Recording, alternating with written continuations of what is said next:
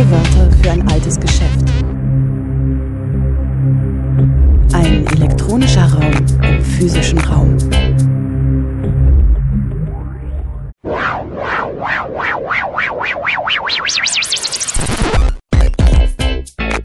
Playback. Herzlich willkommen zu O-Ton Playback bei Radio Dreieckland. Am 8. August 2023 jährt sich der Mord an Mohamed Lamin Dramier durch die Polizei der Dortmunder Nordwache zum ersten Mal.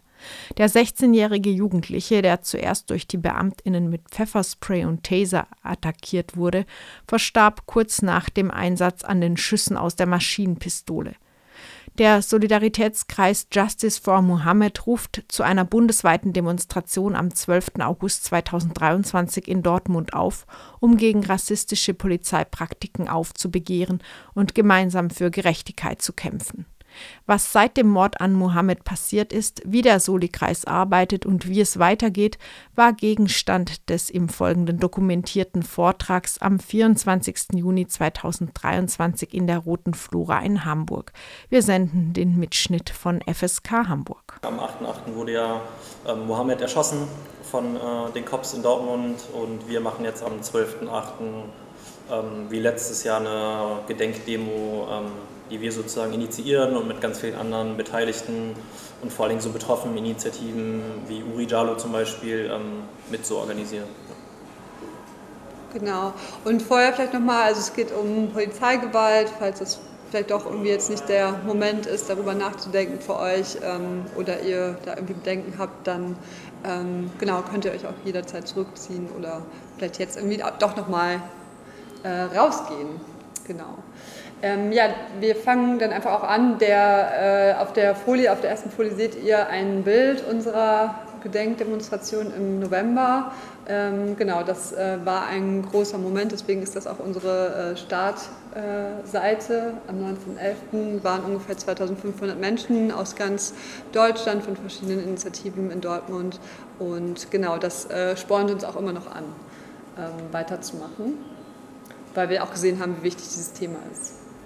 Genau, ähm, genau. Wir wollen ähm, mit, dem, ähm, ja, mit dem Thema äh, ja, weiterhin ähm, überlegen, wie wir Widerstand gegen rassistische Polizeigewalt leisten können, uns da mit anderen äh, Initiativen ähm, ja, vernetzen weiterhin und ähm, genau dafür erzählen wir so ein bisschen die Geschichte von Mohammed und erklären, was wir als Soli-Kreis gemacht haben in den letzten, also im letzten Jahr sozusagen, ähm, auch wie wir uns äh, aufgestellt haben, wie wir uns entwickelt haben so ein bisschen und ähm, genau, wie wir das Ganze so aus unserer Perspektive einordnen. Genau, dafür wollen wir, wie gesagt, den Menschen Mohammed euch ein bisschen vorstellen, ähm, soweit wir das machen können. Ähm, genau, der Mord und Direktion halt in der Nordstadt, ähm, genau, so ein bisschen auch einordnen für euch. Ähm, wie ist das in Dortmund ähm, mit der Nordwache, die ja doch irgendwie berühmt, berüchtigt geworden ist, nicht nur durch den Mord an Mohammed, sondern auch schon eben vorher ähm, ja, einigermaßen bekannt war für Polizeigewalt und ja, Verhalten der Polizei, was definitiv nicht in Ordnung ist. Und ähm, genau dann so ein bisschen auch auf unsere Proteste und ähm, genau unsere ähm, ja, Art der Politisierung ähm, in der Dortmunder Nordstadt eingehen und auch einen Ausblick geben, wie wird es weitergehen. Genau, hier haben wir jetzt ein paar Videos von Mohammed. Ähm, genau, da ähm, könnt ihr ihn mal sehen, in Action sozusagen. und Genau, hier auch mit seiner Familie auf den Bildern. Ähm, und ähm, der Mohammed äh, ist eben aus äh, dem Senegal nach Dortmund äh, geflohen. Ähm, und was ihn so ein bisschen angetrieben hat auf seiner Reise, das wissen wir, ist ähm, irgendwie eine große Verbundenheit und Liebe zum BVB, zu einem äh, Fußballverein in Dortmund, der ähm, mich wundert es immer wieder, aber der ist ähm, über alle Grenzen hinaus bekannt und das hat ihn irgendwie total angetrieben, auch in die, in die Stadt Dortmund äh, zu kommen und wollte unbedingt deswegen ähm, dahin. Also der hatte ähm, keine Familie, keine Bekannten, sondern wirklich diesen Verein ähm, und ähm, da war er großer Enthusiast und hat auch selber gerne Fußball gespielt und deswegen ist er letztendlich in Dortmund gelandet. Genau. Und er konnte halt sozusagen, als er nach Deutschland gekommen ist, konnte er ähm, frei wählen. Also er hatte am Anfang, weil er minderjährig war oder ähm, ist, ähm, hatte er sozusagen, war er von dieser Residenzpflicht befreit und konnte dann, als er tatsächlich nach Deutschland angereist ist, konnte er sagen, wo er hin will. Und dann war, ähm, wollte er ganz, ganz dringend nach Dortmund so und ähm, ist auch nach Dortmund tatsächlich dann gekommen. Ja. Genau.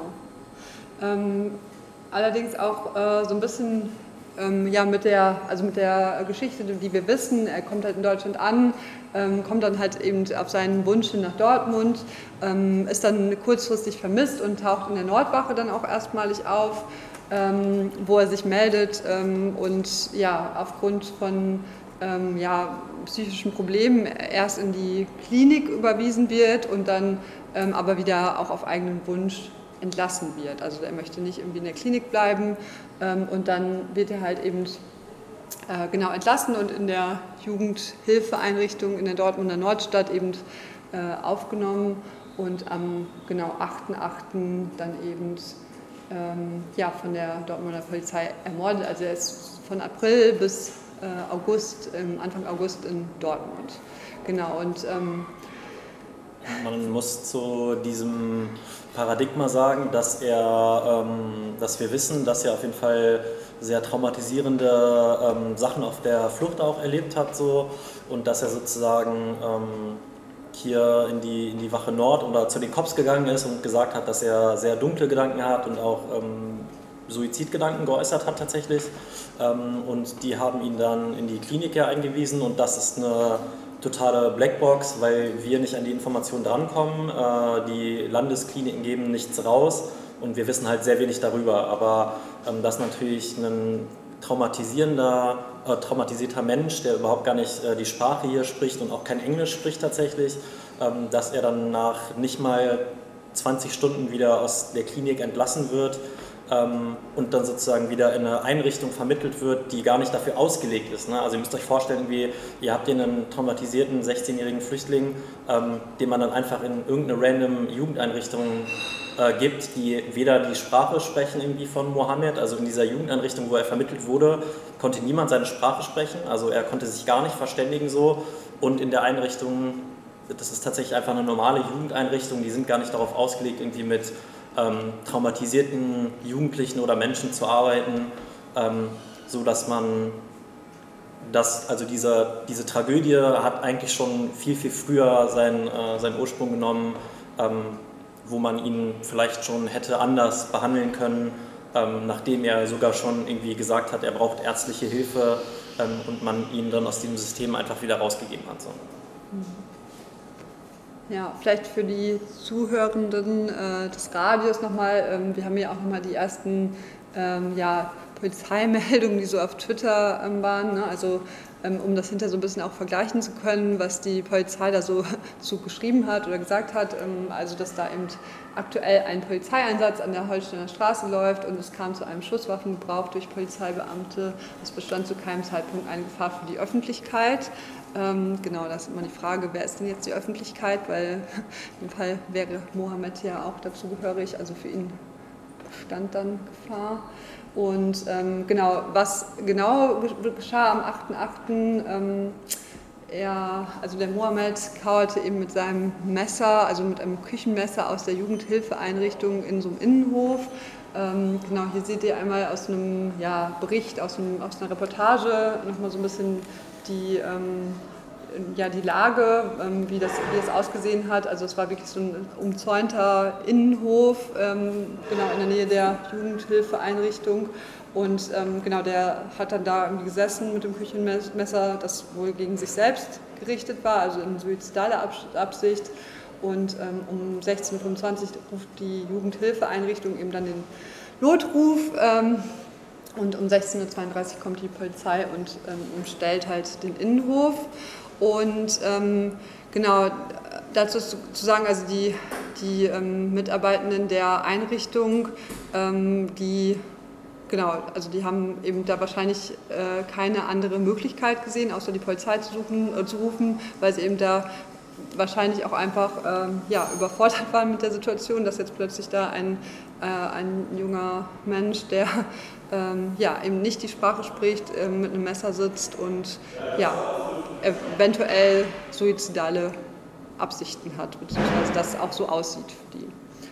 Genau. Hier auch dann nochmal ein Bild vom Tatort. Und ähm, genau, vielleicht nochmal so zur zeitlichen Dimension, ne? also 16.32 Uhr kommt die Polizei an und um 16.42 Uhr ähm, folgt dann sozusagen der Angriff der Polizeibeamtinnen mit Pfefferspray, Taser und eben dann eben die Schüsse aus der Maschinenpistole. Ähm, das heißt, das sind, ist ein sehr geringer Zeitraum, also kann man sich vorstellen, wie wenig Zeit sich da genommen wurde, um andere Strategien zu fahren, also um zu probieren, ähm, Dolmetschende dazu zu holen, um äh, vielleicht äh, irgendwelche anderen Strategien äh, der, ja, ähm, ja, der Prävention irgendwie anzuwenden. Also das ist eigentlich nicht vorhanden. Ne? Also man kann das einfach schon aufgrund der Zeit halt ähm, ablesen. Genau. Ähm,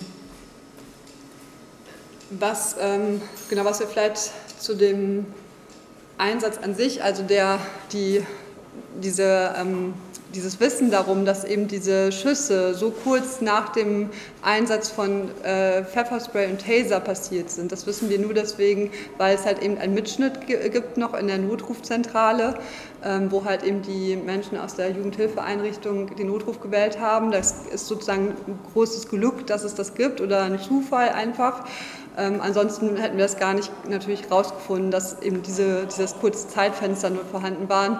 Und zwischen äh, Taser-Einsatz und ähm, Schüssen aus der Maschinenpistole, das sind nur 0,07 Sekunden, also wirklich einfach fast keine Zeit, um irgendwie reagieren zu können. Also ähm, das ist eben wichtig, um nochmal zu verstehen, ähm, dass da wirklich gar kein Raum war für Mohammed, irgendwie zu reagieren oder nicht zu reagieren. Also es, ähm, oder irgendwie, äh, weiß ich nicht, das Messer fallen zu lassen, es ging einfach nicht. Der, der hatte keine Zeit. Ne? Das ist einfach nochmal wichtig ähm, und unterstreicht halt eben auch unser, ähm, ja, unseren Standpunkt halt zu der Geschichte, egal was jetzt ähm, die, die, die, juristische Seite sozusagen betrifft, dass es eben einfach Mord war, weil wir halt ähm, eben sagen, da war so wenig Zeit, der, das war dann eben von der Polizei vorsätzlich. Und das sind auch, also es gibt ja viel Polizeigewalt und auch viel rassistische und tödliche Polizeigewalt. Und keine Ahnung, ähm, das ist ja häufig so, dass die Fakten unter den Tisch gekehrt sind, die Justiz das behindert oder auch die Cops das während der Ermittlungen behindern so. Ähm, und wir haben hier halt voll das krasse Movement und voll den krassen Präzedenzfall, weil wir jetzt sozusagen diesen diese krasse mediale Öffentlichkeit haben. Wir haben den Mitschnitt aus dieser Jugendeinrichtung von dem Notruf das heißt, das sind ja alles unabhängige Beweise, die nicht von den Cops kommen. So, ne? ähm, hätten wir die Infos nicht gehabt, wäre der Fall wahrscheinlich auch untergegangen so. Aber weil wir zum Beispiel auch einen, einen Kontakt in dieser Jugendeinrichtung haben, haben wir auch Infos sozusagen ähm, direkt vor Ort. Ähm, was auch voll wichtig ist für eine unabhängige Information, weil wir können uns nicht auf die Informationen der Cops verlassen. Ne? Weil die Cops erzählen Scheiße, wie wir ja schon irgendwie an dem ersten Tweet gesehen haben.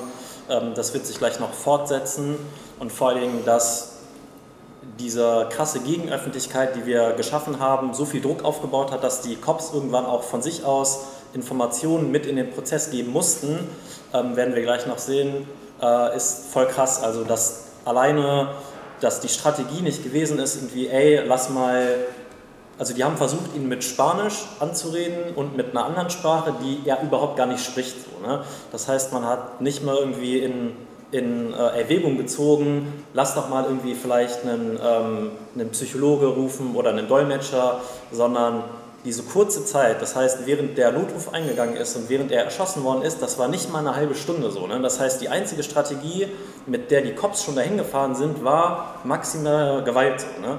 Ähm, und auch, dass ich irgendwie zu einem Einsatz, wo ein Jugendlicher irgendwie suizidgefährdet ist, ähm, direkt mit zehn Beamten den umstelle und mit einer Maschinenpistole auf einen 16-jährigen Geflüchteten zugehe, ähm, da ist ja, wo ist das ein präventiver Vorgang, um jemand irgendwie zu helfen, der ja in einer psychischen Krise ist. So, ne? Das ähm, müsst ihr euch immer vor Augen halten, dass diese Zeit so gering ist, dass die alle mit der Intention da reingegangen sind, so, ähm, da wird was passieren, was für den Jungen nicht gut ausgegangen ist. So, ne? Und das ist das Schockierende und perfide auch an dem Fall, ähm, dass überhaupt gar nichts gemacht wurde, um dem Jungen irgendwie zu helfen, sondern ähm, der wurde nicht nur einmal gepfeffert, so, ich glaube, wir alle kennen Pfefferspray, so, der wurde mit zwei riesigen Kannen gepfeffert, komplett voll, sodass das Pfefferspray an seinem Gesicht runtergelaufen ist. Und der wurde nicht nur einmal getesert, sondern zweimal getesert und quasi 0,7 Sekunden danach ähm, wird, mit einer Antiterrorwaffe, ne? also wir reden hier auch nicht von einer Pistole, sondern der wird mit einer Antiterrorwaffe erschossen. So, ne? Also dieser, dieser, also es kann einfach nicht mehr Gewalt in so einem Fall geben, als das hier so. Das ist quasi der Worst Case des Worst Case und die maximale Gewaltanwendung, ähm, mit der er hingerichtet worden ist. So, ne? Also hier irgendwie mit Polizeidarstellungen davon zu reden, so dass er irgendwie versucht hat, sich zu wehren etc., seht ihr ja so, das geht gar nicht so. Ne? Also das gleicht halt schon ähm, einer ziemlich krassen Hinrichtung so. Ja, ähm, genau.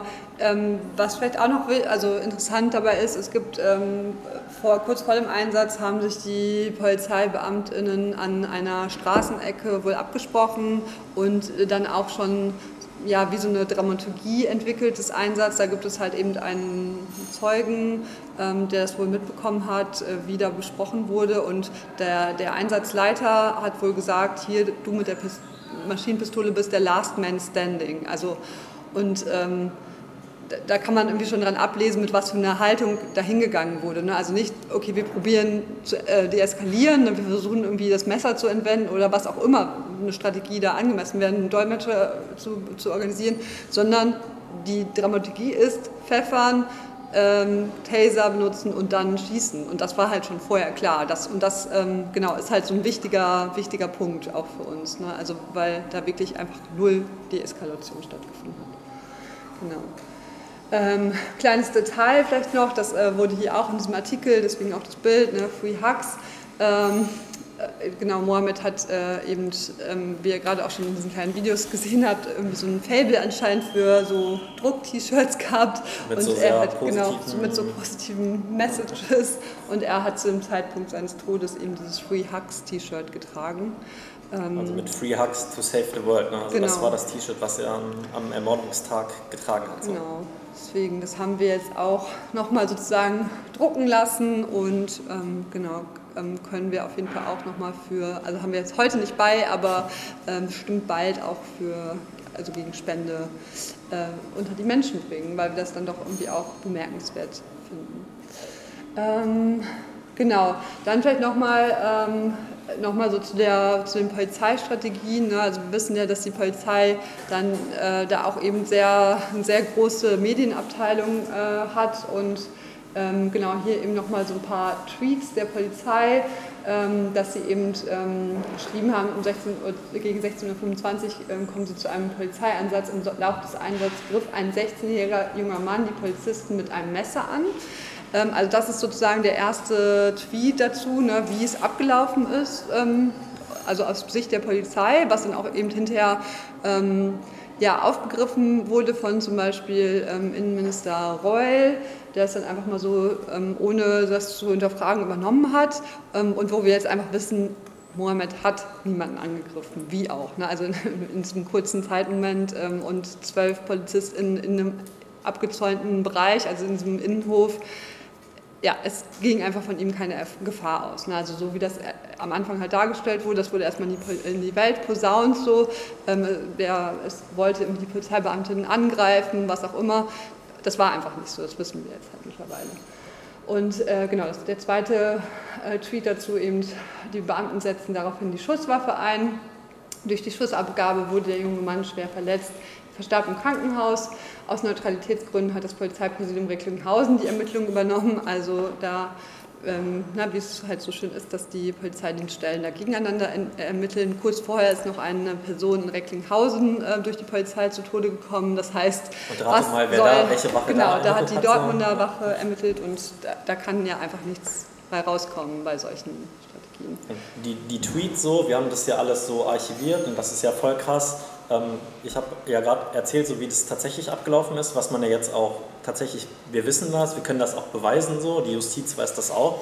Ähm, und dass die Polizei von Anfang an versucht, ähm, direkt gefühlt eine halbe Stunde nach dem Einsatz irgendwie so dieses Bild zu schüren, irgendwie, du hast hier einen schwarzen Geflüchteten, so, er ist ein Mann, er hat ein Messer in der Hand, so, safe wird er irgendwie die, die Cops angreifen, so, ne? und das macht es ja voll schwer, irgendwie dagegen zu arbeiten, weil irgendwie die, die Otto-Normal-Bevölkerung ähm, ja vielleicht irgendwie so ein gewisses Grundvertrauen in die Cops hat so ähm, und so diese, diese Gegenmacht, die wir aufgebaut haben, ähm, ist sehr, sehr wichtig, um irgendwie zu zeigen, ey, Leute, so war das nicht so. Ne? Also ihr habt nicht irgendwie ähm, einen, einen Mensch mit einem Messer versucht, irgendwelche Cops abzustechen, sondern ähm, hier wurde halt ein 16-Jähriger von den Cops erschossen so. Ne? Ähm, und die Polizei hat die ganze Zeit so dieses krasse Narrativ so geschürt von wegen, ähm, wir haben hier irgendwie einen gefährlichen Terroristen so ähm, und das ist ja voll oft so in so Polizeifällen, dass die, dass die Cops direkt irgendwie ungefiltert so eine Scheiße äh, in die Welt verbreiten ähm, und das von ihrem öffentlichen Account so. Ne? Also das zeigt ja nun mal mehr, dass ähm, die Polizei keine Sicherheit ist so und wir alle den Cops auf jeden Fall kein bisschen vertrauen können und wir uns einfach nicht auf die Polizei verlassen können. So, ne? Das heißt, wir sind verantwortlich dafür, auch hier, dass der Fall aufgeklärt wird und haben auf jeden Fall kein Null Vertrauen in die Cops. So, ne? Ja, vielleicht nochmal als ähm, kleines Detail. Also der, ihr müsst euch vorstellen, die Cops sind gekommen, haben den dann niedergeschossen, fünf der sechs Kugeln haben ihn getroffen. Und was machen die als erstes, bevor die bevor irgendwie da äh, Notärztinnen eintreffen, die haben nur noch Handschellen angelegt. Also ne, der wurde gepfeffert, getasert und der wurde fünf von fünf äh, Kugeln durchschossen und dann legen die ihm Handschellen an. Also das ist, finde ich, noch so, da, da, das übersteigt irgendwie alles, finde ich, ähm, also an Absurdität und... Ähm, es geht ja vor allen Dingen auch noch, noch darüber hinaus, dass er, als, als die Schüsse ihn erwischt haben, haben sie ihn A ähm, noch auf den Bauch sozusagen mhm. verblutend gedreht so, und ihm Handschellen angelegt, mhm. ähm, so dass bis der Notarzt eingetroffen ist, er als erstes er die Handschellen lösen musste so. Ähm, also allein von der Intention und noch bevor er sozusagen an den Schussverletzungen gestorben ist, sind schon Anzeigen bei den Cops eingegangen, ähm, wo die Mohammed halt angezeigt haben. So, ne? Also mhm. noch bevor er das Erste, was die Beamten gemacht haben, die an dem Einsatz beteiligt waren, ist, direkt eine Anzeige zu schreiben gegen ihn, dass die angegriffen worden sind. Ne? Also das mhm. zeigt auch wieder so ein bisschen diese, diese Logik, die die Beamten da direkt ans, an, an, an die Öffentlichkeit ähm, gelegt haben, so, ne? oder die Intention so. Mhm. Ja, ist auch Und das krasseste, äh, das krasseste Detail ist natürlich auch noch, dass der Einsatzleiter ähm, ihn noch der Einsatzleiter ist sozusagen dann hingegangen zu ihm, als die Handschellen schon da waren und hat ihm nochmal ähm, einen, einen Tritt verpasst. So, ne? Mhm. Ähm, was auch sozusagen die Person, die in der Jugendeinrichtung ähm, alles mit beobachtet hat und gesehen hat, ähm, hat sozusagen dann nachher ähm, auch angegeben, dass das passiert ist. Ne? Und das finde ich halt so unvorstellbar, dass man da irgendwie einen erschossenen, verblutenden äh, 16-Jährigen mit Handschellen hat, der auch noch getreten wird. So, ne? Also das ist halt so krass brutal ähm, und zeigt den Fall halt so. Ne? Ja. Und auch, ähm, auch bis heute, ne, also die Dortmunder Polizei versucht jetzt natürlich irgendwie mit, ähm, weiß nicht, Öffentlichkeitsarbeit und so weiter, sich da irgendwie wieder reinzuwaschen ne, in der Bevölkerung. Ähm, und auch heute ähm, verwenden zum Beispiel nicht den Namen von Mohammed. Also das gehört ja auch so zu deren Strategie. Ne? Also die sagen immer ein 16-jähriger Flüchtling, ne? das ist ähm, der, ne? nach, dem, nach diesem Fall und der Name steht nirgendwo, obwohl das natürlich bekannt ist. Ne? Und deswegen auch ähm, ja, unsere Strategie da halt eben den Namen auch zu verwenden und ähm, auszusprechen. Genau. Das Video von Herrn Reul schenken uns. genau. Relativ spontan und ähm, ja, darauf folgend hat sich eben eine Kundgebung dann äh, in der Nähe des, ähm, ja, des Schauplatzes dieses Einsatzes ähm, ja, formiert und ähm, genau da, das war eine total intensive und krasse Kundgebung, die mich eigentlich bis heute total bewegt, immer noch, wenn ich daran zurückdenke. Und ähm, wir haben ein äh, Zitat nochmal mitgebracht von einer Bewohnerin ähm, aus der Nordstadt, aus dem Stadtgespräch, was halt ähm, eben hinterher im September ähm, ähm, stattgefunden hat in Dortmund und die lese es auch einmal vor. Ich bin schwarz, ich bin eine Frau, ich bin von Rassismus betroffen. Ich unterstelle den Polizisten nicht, dass sie Rassisten sind und bei Dienstantritt beschlossen haben, sie töten heute, heute ein schwarzes Kind, auch wenn mir bei der ersten Meldung klar war, er wird schwarz sein. Ich wusste es in Minute eins. Ne? Also das zeigt nochmal das äh, Zitat, ähm, dass da die Bewohnerinnen und Bewohner der Nordstadt eben auch schon vorher kein Vertrauen da in äh, die polizeilichen Maßnahmen hatten. Und auch bei dieser spontanen Kundgebung, ähm, wo eben dann auch ein offenes Mikrofon ähm, äh, quasi war, haben wir so viele Berichte von so exzessiver Polizeigewalt gehört. Also da ähm, kamen wirklich dann Menschen äh, auch wirklich fernab von der linken Bubble, die dann irgendwie einfach so empört waren, irgendwie Mütter, die gesagt haben, das kann doch nicht sein, ich habe einfach wirklich Angst gerade um meine Kinder, die jetzt hier, mit denen ich hier in der Nordstadt lebe und ähm, genau, die dann wirklich auch von den krassesten äh, ja, Geschichten äh, erzählt haben. Das ist auch ganz gut dokumentiert von Radio Nordpol aus Dortmund. Ähm, da gibt es Aufzeichnungen von dieser ersten Kundgebung, ähm, was eben auch so ein besonderes Moment war. Und mit dieser Kundgebung ähm, sind wir dann ähm, spontan zu der Nordwache gezogen und da wurde eben dann ähm, genau auch gefordert, dass wir den Namen von Mohammed äh, erfahren. Also der, bis zu dem Zeitpunkt äh, wussten wir noch nicht, wie er heißt und dann kurz darauf ähm, wurde eben dann auch gesagt, ähm, wie er heißt.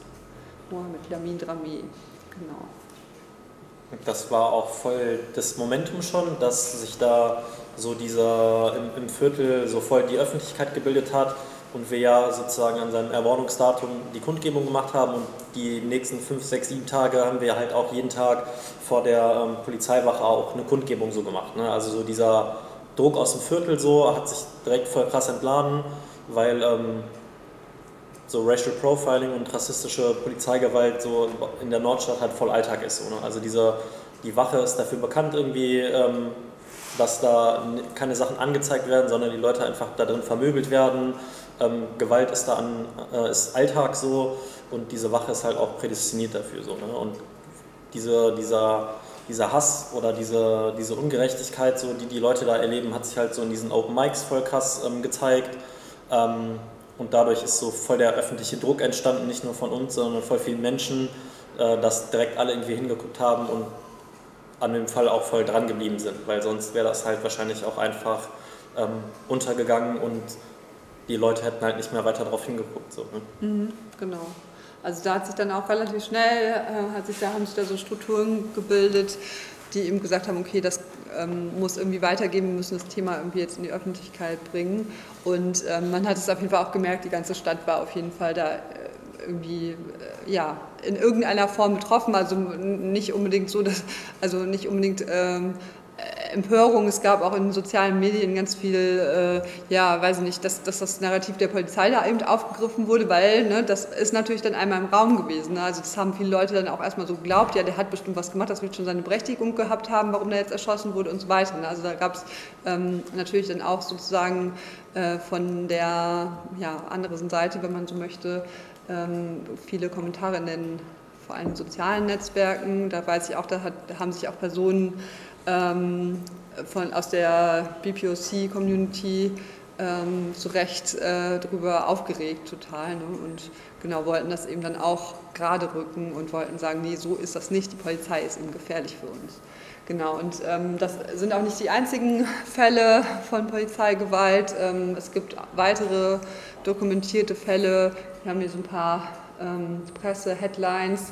Ähm, genau, es gibt ähm, ja, vom WDR da äh, Berichte, ähm, dass eben da die Nordstadtwache, also die Nordwache, äh, eben immer wieder ja, in den Blick gerät, was Polizeigewalt angeht.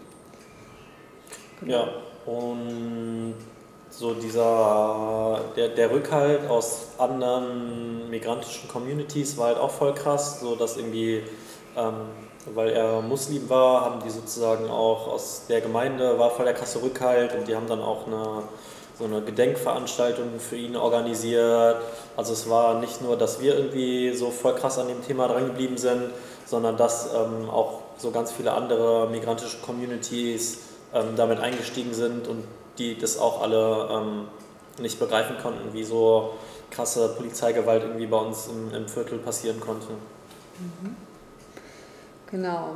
Dann ähm, ist auch nochmal ganz wichtig, auch im äh, Senegal gab es eben eine spontane ähm, ja, Kundgebung, ähm, eben weil natürlich die Menschen da auch total geschockt waren. Jemand äh, flieht irgendwie nach Deutschland auf einem sehr langen Weg, hat ganz viel Scheiße erlebt auf diesem Weg und ähm, wird dann eben von der Polizei abgeknallt. Also es ist ähm, auch dort natürlich äh, in den Medien ähm, gewesen und ähm, genau dann ähm, ja, haben wir auch ähm, vor allen Dingen bei einer Person Kontakt zu den zu der Familie im Senegal aufgebaut und auch immer noch sehr engen Austausch. Also wir als Soli-Kreis, dass wir da ja, eben mit den Angehörigen von äh, Mohammed, vor allen Dingen mit dem Bruder Sidi, ähm, auch ja, eine rege Vernetzung haben und auch ähm, ja, der, also die das ganz toll finden, dass äh, sie irgendwie wissen, es gibt ähm, irgendwie eine Gruppe, die sich damit beschäftigt und da so ein bisschen unterstützt. Mm, wir haben dann auch äh, gesammelt, Spenden gesammelt für die Familie, damit eben ähm, die nicht äh, in ähm, ja, größere finanzielle Nöte noch geraten, haben wir eben eine Spendenkampagne gestartet, dass sie ein bisschen Geld bekommen, auch für ähm, ja, Trauerfeier und all sowas. Und ähm, genau, was wir jetzt natürlich so anstreben, ist, ähm, dass die auch, wenn der Prozess dann irgendwann losgeht, ähm, dass die eben auch nach Deutschland kommen. Für die Familie ist es übrigens auch wichtig, dass die eben diesen Ort, wo Mohammed getötet wurde, sehen. Das ist irgendwie ähm, spirituell für die besonders wichtig. Also die möchten gerne zu dem Todesort ähm, hinkommen irgendwann. Also es ist ähm, und das möchten wir auf jeden Fall auch unterstützen dann. Wir haben letztes Jahr dann zur Gedenkdemo haben wir auch eine Kampagne gemacht und haben ähm, auch Geld und so gesammelt und davon haben wir sozusagen schon äh, Flex-Tickets gekauft, so, ähm, damit die Familie sozusagen zum Prozessbeginn dann nach Dortmund kommen kann. Das steht alles. Ähm, was man vielleicht noch dazu sagen muss, wir haben auch eine Anwältin, die die Familie vertritt, so ähm, bei uns aus den Kreisen, so die deswegen haben wir auch immer Akteneinsicht und können den Prozess ganz gut begleiten. Ähm, und wir sind richtig eng im Kontakt mit der Familie und sprechen immer alles mit denen ab, so ähm, fragen die immer, findet ihr das okay, was wir machen, sollen wir das machen, etc. Also das ist voll wichtig, dass wir uns nicht irgendwie so darüber ermächtigen, sondern wir halten immer Rücksprache mit der Familie und versuchen so ihren Willen aus dem Senegal hier so umzusetzen und in deren Sinne und mit ihnen immer so zu handeln. So, ähm, das, das ist voll wichtig. Und was man auch noch dazu sagen muss, ist, dass der Fall im Senegal ziemlich unter Verschluss gehalten wird und ähm, es da auch so Repressionen nicht direkt gegen die Familie gibt, aber das wurde medial sehr krass unterdrückt dort und ähm, der Staat hat auch erst die Rückführung etc. geblockt und so. Also der Senegal sagt halt, die wollen kein negatives Interesse mit Deutschland haben und sagen halt, ähm, ja, was ist schon irgendwie ein, ein Toter gegenüber unseren diplomatischen Beziehungen zu Deutschland so. Ne? Mhm. Also der, der aus dem Senegal gibt es keinen Support so, ähm, die supporten die Familie auch nicht und die versuchen halt den Fall so gering wie möglich zu halten und mischen sich halt hier medial in Deutschland und so auch überhaupt gar nicht ein und versuchen das jetzt einfach auszusitzen. Ähm, wir sind halt gespannt, wenn es, es wurde ja Anklage erhoben und wir wollen die Familie auch einfliegen zum Prozess. Ähm, und das ist im Moment im Hintergrund voll schwierig mit den Visa etc., ähm, weil natürlich A, Drittstaat und B, ist da natürlich auch eine, eine, politische Macht hinter, die versucht, das zu verhindern, dass die Familie auch hier hinkommt. So, ne? Ja, und auch die Behörden im Senegal da extra langsam dann irgendwie vorgehen und ähm, ja, das einfach irgendwie super lange dauert, bis überhaupt diese Anträge irgendwie da sind und so weiter. Ne? Also das, ähm, da werden schon von allen Seiten Steine in den Weg gelegt. Genau. Ähm, ihr könnt so ein bisschen sehen an, äh, an, den, ähm, und an den Folien, dass äh, das Gesprächsthema in der Stadt äh, war. Es gab diverse Talk-Formate, diverse Stadtgespräche. Ähm, genau. Ähm, in Dortmund weil das eben ähm, ja, die fast die gesamte Stadtbevölkerung irgendwie beschäftigt hat. Ähm, es gibt aber so auch, ein, achso. es gibt so ein äh, Young, Young Talk Format, wo so mit Jugendlichen ähm, immer gesprochen wird und geredet wird und so. Und da war letztens auch eine Veranstaltung über, über Kopfgewalt und da haben irgendwie ähm, 100 von 115 Jugendlichen entweder ähm, geäußert, dass sie Angst, also wirklich Angst vor der Polizei haben, dass die schon mal Kontakt, also negativen Kontakt mit, der, mit den Cops gemacht haben und dass selbst irgendwie schon 10-, 11-jährige Kinder so massiv Angst haben, irgendwie von der Polizei repressiv behandelt zu werden oder auch Angst haben ähm, oder schon mal irgendwie gewaltsamen Kontakt mit Cops gehabt haben. So, ne? Und das ist halt die Mehrheit so. Ne? Und das ist ja ähm, für die auch voll krass, wenn irgendwie im Viertel ein 16-Jähriger erschossen wird. So, was ist das halt für ein Signal irgendwie, was man auch in die BIPOC-Community ähm, sendet, ähm, wo halt auch der überwiegende Anteil irgendwie noch relativ jung ist. So, ne? Also das ist ja auch ein voll das krasse, krasse Außensignal, was da gesendet wird irgendwie. Ne? Und auch so, dass die allgemeine ähm, Haltung der Kinder ist irgendwie, dass die schon Angst vor der Polizei etc. haben, zeigt ja so den, den Status quo, so, der da herrscht aktuell. Ja, ansonsten gab es äh, natürlich auch großen Rückhalt in der Stadt. Ne? Also wir sehen, dass der mh, ja, dass die Faninitiativen vom BVB da ähm, sich auch sehr verausgabt haben im Stadion und ähm, da eben auch Solidaritätsbekundungen vorhanden waren.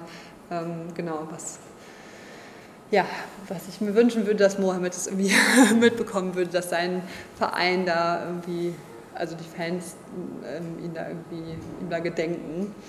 Ähm, genau, ähm, wir veranstalten als Soli-Kreis an jedem ersten Montag im Monat eine Mahnwache, ähm, eben auch in, in, der Nähe von dem Tatort. Ähm, genau, der Tatort an sich, das ist eher ein bisschen ungünstig, weil diese Jugendlichen, äh, die, ähm, also die halt in der Einrichtung leben, ähm, ja, da jetzt nicht äh, ständig mit konfrontiert werden sollen. Deswegen haben wir so einen ja, kleinen Platz, der eben äh, ein paar Meter entfernt ist von dem Tatort. Und genau, da haben wir bislang halt wirklich an jedem Montag die Mahnwache-Veranstaltung am 8.8., das ist ja dann der Todestag. Ähm, eben wird es nochmal eine etwas größere Mahnwache geben, auch mit einem Talk-Format, dass wir eben dann nochmal äh, in der Nordstadt auch ins Gespräch kommen möchten. Und wir gehen davon aus, dass auch an dem Tag da ähm, eine große Aufmerksamkeit in der Stadt nochmal drauf gelegt wird. Ich bin auch mal gespannt, äh, da werden wir auch ein Auge drauf haben, ob die Stadt da vielleicht irgendwie was macht und wenn nicht, ähm, möchten wir das auch gerne skandalisieren, ne? also weil es ja schon irgendwie so brisant ist. Ähm, ja, dass ich da einfach mal gespannt bin, ob da vielleicht irgendwie auch Veranstaltungen passieren. Ähm, genau. Dann am 19.11. die große Demo ähm, ähm, mit 2500 Menschen einmal durch die Nordstadt, auch eine Nordwache, die dann mit Hamburger Gittern äh, umstellt wurde ähm, und wo dann extra äh, migrantisch gelesene Polizeibeamte nach vorne geholt wurden und da aufgestellt wurden. Das hat man so ein bisschen gemerkt, dass das die Strategie war, so dem Motto, wir sind auch hier total divers und ähm, na, kann, ist alles ein großes Missverständnis. Also so wirkte das so ein bisschen, als wenn dann wirklich da Menschen extra irgendwie in die erste Reihe gestellt wurde und die Nordwache halt komplett umstellt war. Das halt auch dieser Gedenkdemonstration, wo wirklich ähm, ja, Betroffenen ähm, Initiativen da wirklich an vorderster Stelle mitgelaufen sind. Ähm, das finde ich auch immer noch mal erwähnenswert. Ähm, hier sieht man es, das ist vor der Polizeiwache. Und genau, da eben auch nochmal die ähm, Solidarität aus anderen Städten, ähm, die eben auch dann ähm, Kundgebungen organisiert haben. Ähm, Hamburg zum Beispiel. Und genau, auch nochmal so, dass unser, unser großer Moment im, äh, bei Wetten Das gab es eine Solidaritäts... ja, ein Solidaritätstransparent, falls ihr es verpasst habt, die Wetten das äh, Folge.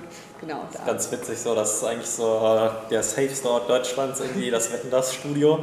Und ähm, weißt du, da war ja hier mit Lützerath so, da war ja hier der, der Wettkönig aus Lützerath, hat ja da irgendwie eine Sendung abgeräumt so. Und wir waren dann irgendwie ganz gut Kontakt mit den, mit den Lützi-Leuten und haben denen dann einen Banner gegeben und dann gesagt, nehmt mit rein. und äh, du bist ja da wirklich abgetastet, kontrolliert auf jeden Scheiß so.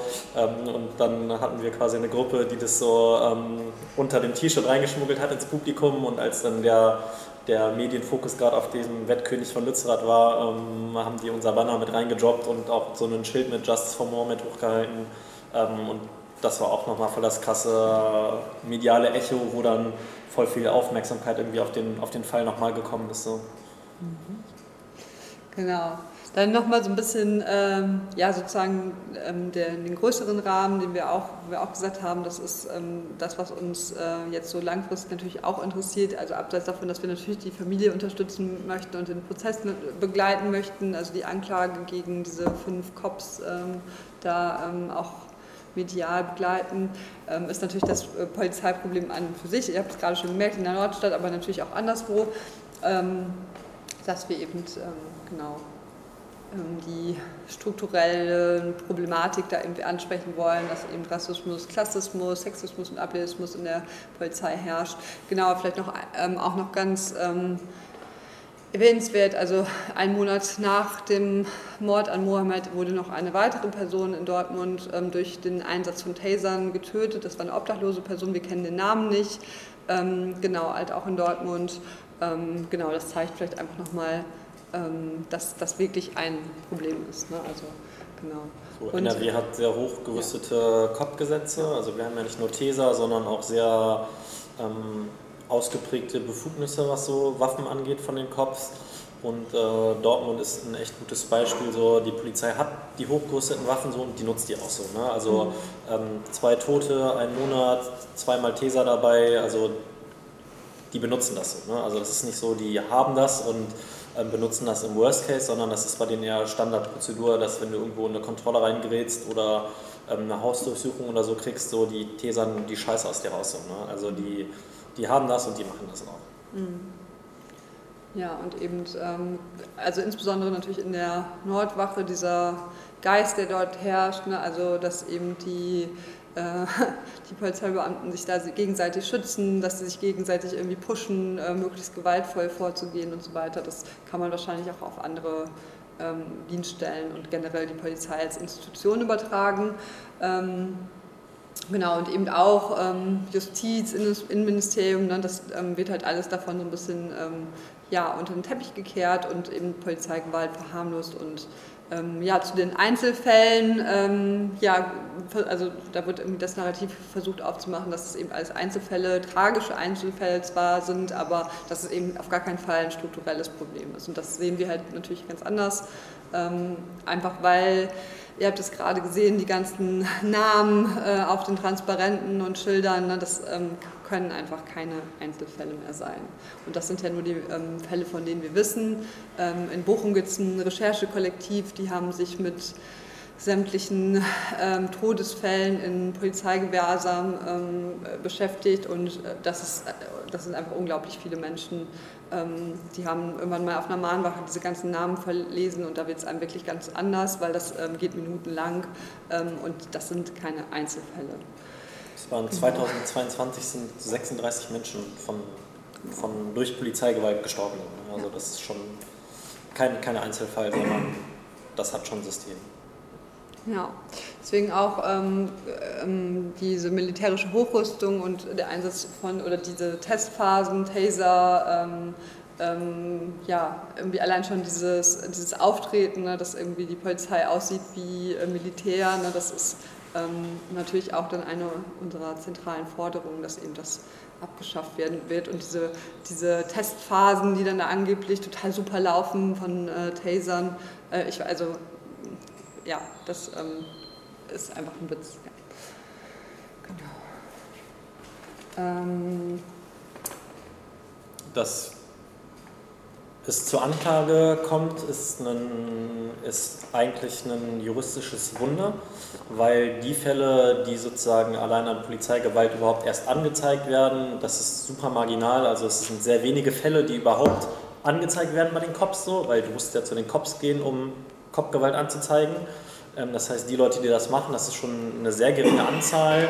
Um die Verfahren, die überhaupt dann äh, juristisch eröffnet werden, sind noch weniger und die Cops, die dann tatsächlich für Polizeigewalt verurteilt werden, ist super gering. Das heißt, nur ein Fall von 1000 wird juristisch verurteilt. So, ne? Und das ist die Quote, das ist halt nicht so. Ne? Und es hat seit der seit ähm, 45 hat es nur 22 Fälle gegeben, wo Cops sozusagen wegen, ähm, wegen Gefähr also wegen Totschlag mit Todesfolge überhaupt verurteilt sind. Ne? Das heißt, in all den Jahren sind nur 22 Men also Cops dafür verurteilt worden, dass sie Leute erschossen haben, totgeprügelt haben etc.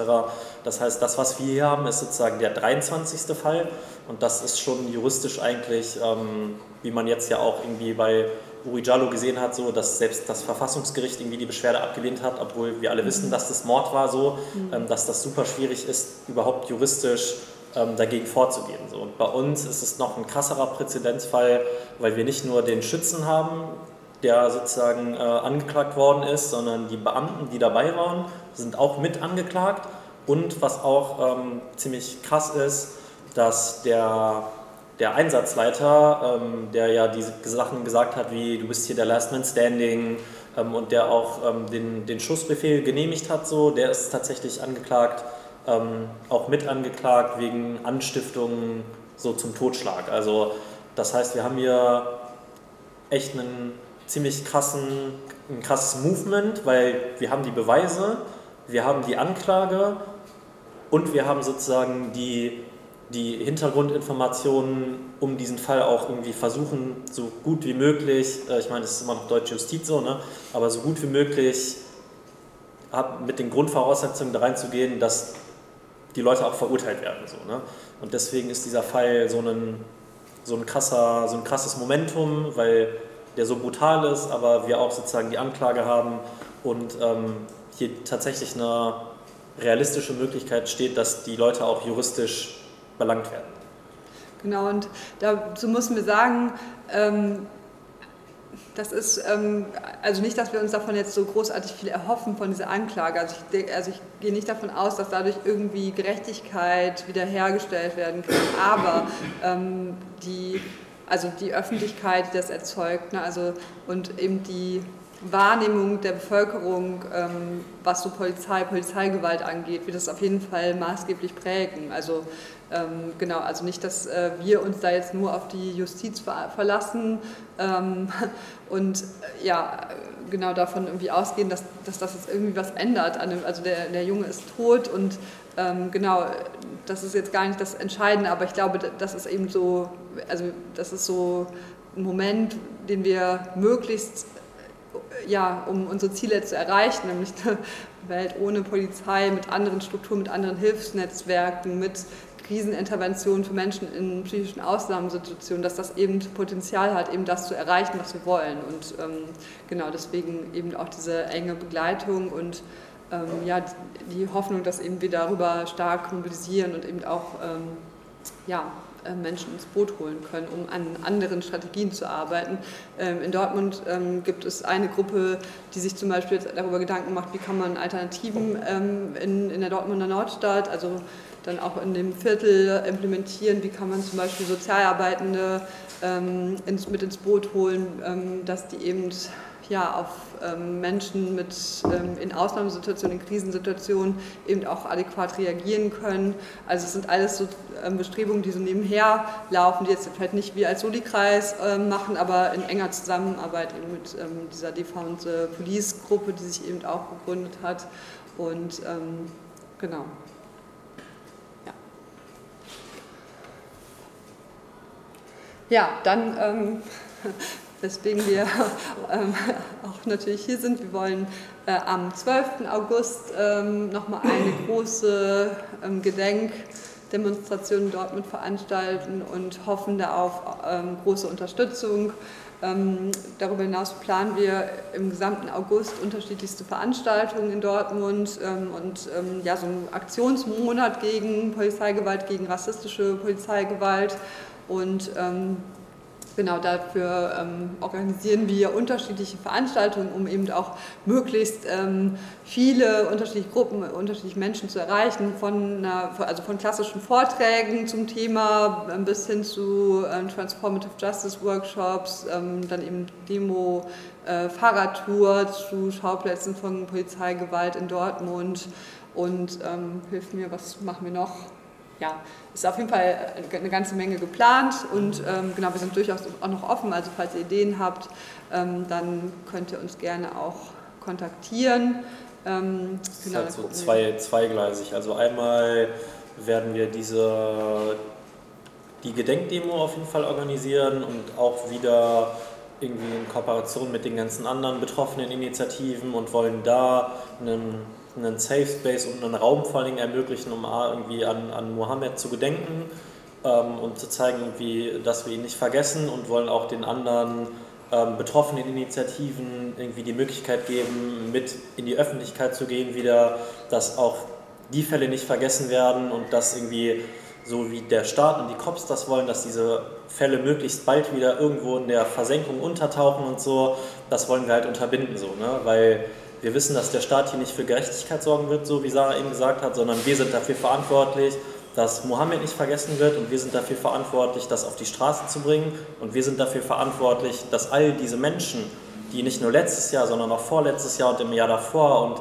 in jedem Jahr ermordet werden von den Cops, dass die nicht vergessen werden. So. Und deswegen ist das unglaublich wichtig, dass man damit in die Öffentlichkeit geht und auch, dass wir diese Demo wieder veranstalten, damit man einfach das Thema nicht vergisst und vor allem die Betroffenen auch nicht vergisst. So, ne? Weil das geht halt wirklich leicht unter und vor allen Dingen das Polizeigewalt ist ja so divers und so vielfältig und Polizeigewalt ist alltäglich und hat so viele Facetten, dass wir halt gesagt haben, ein eine Demo reicht nicht, sondern wir machen halt den Monat August zum Monat gegen Kopfgewalt so und holen halt irgendwie alle Leute, die damit beteiligt sind und die sich für das Thema interessieren, das holen wir nach Dortmund so. Ne? Also es geht irgendwie von ähm, irgendwie was, was mache ich, wir haben zum Beispiel Copwatch kommt auch vorbei, irgendwie was mache ich, um Menschen zu helfen, die irgendwie rassistisch kontrolliert werden. So, ne? Also das ist irgendwie, wie kann ich das verhindern, wie können wir alle das zusammen verhindern, dass es nicht mal nochmal so weit kommt, dass irgendwie ein 16-jähriger Jugendlicher erschossen wird. So, ne?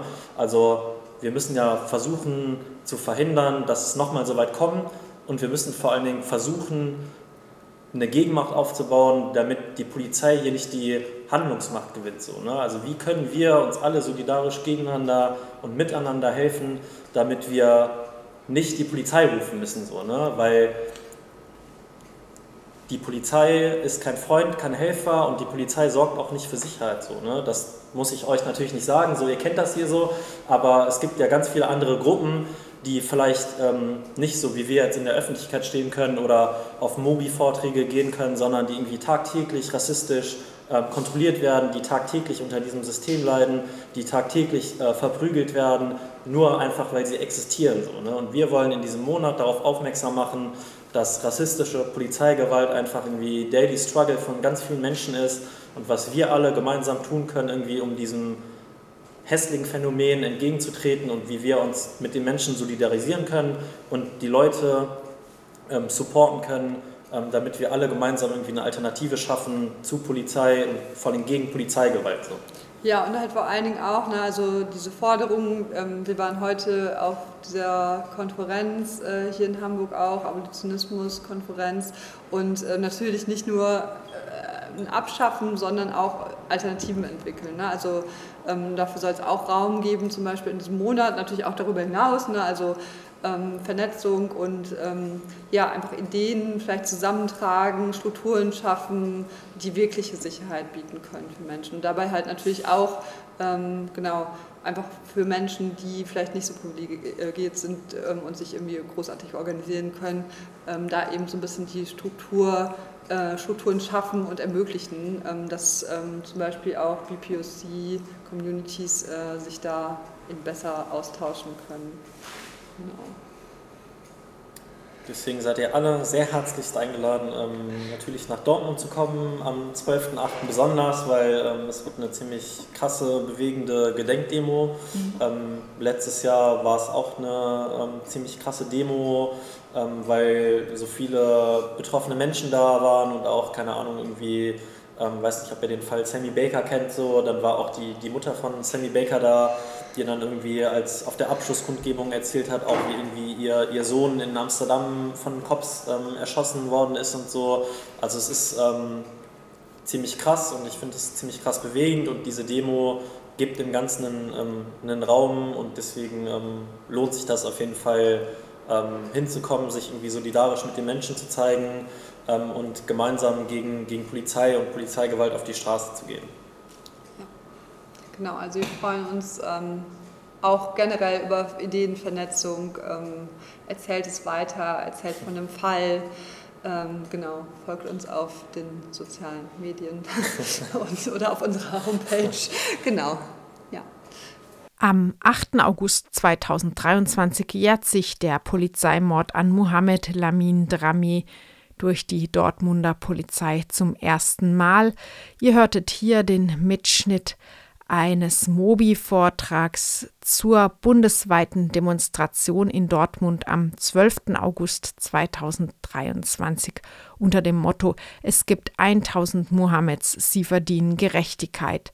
Der Vortrag fand am 24. Juni 2023 in der Roten Flora in Hamburg statt. Für den Mitschnitt danken wir dem Freien Senderkombinat.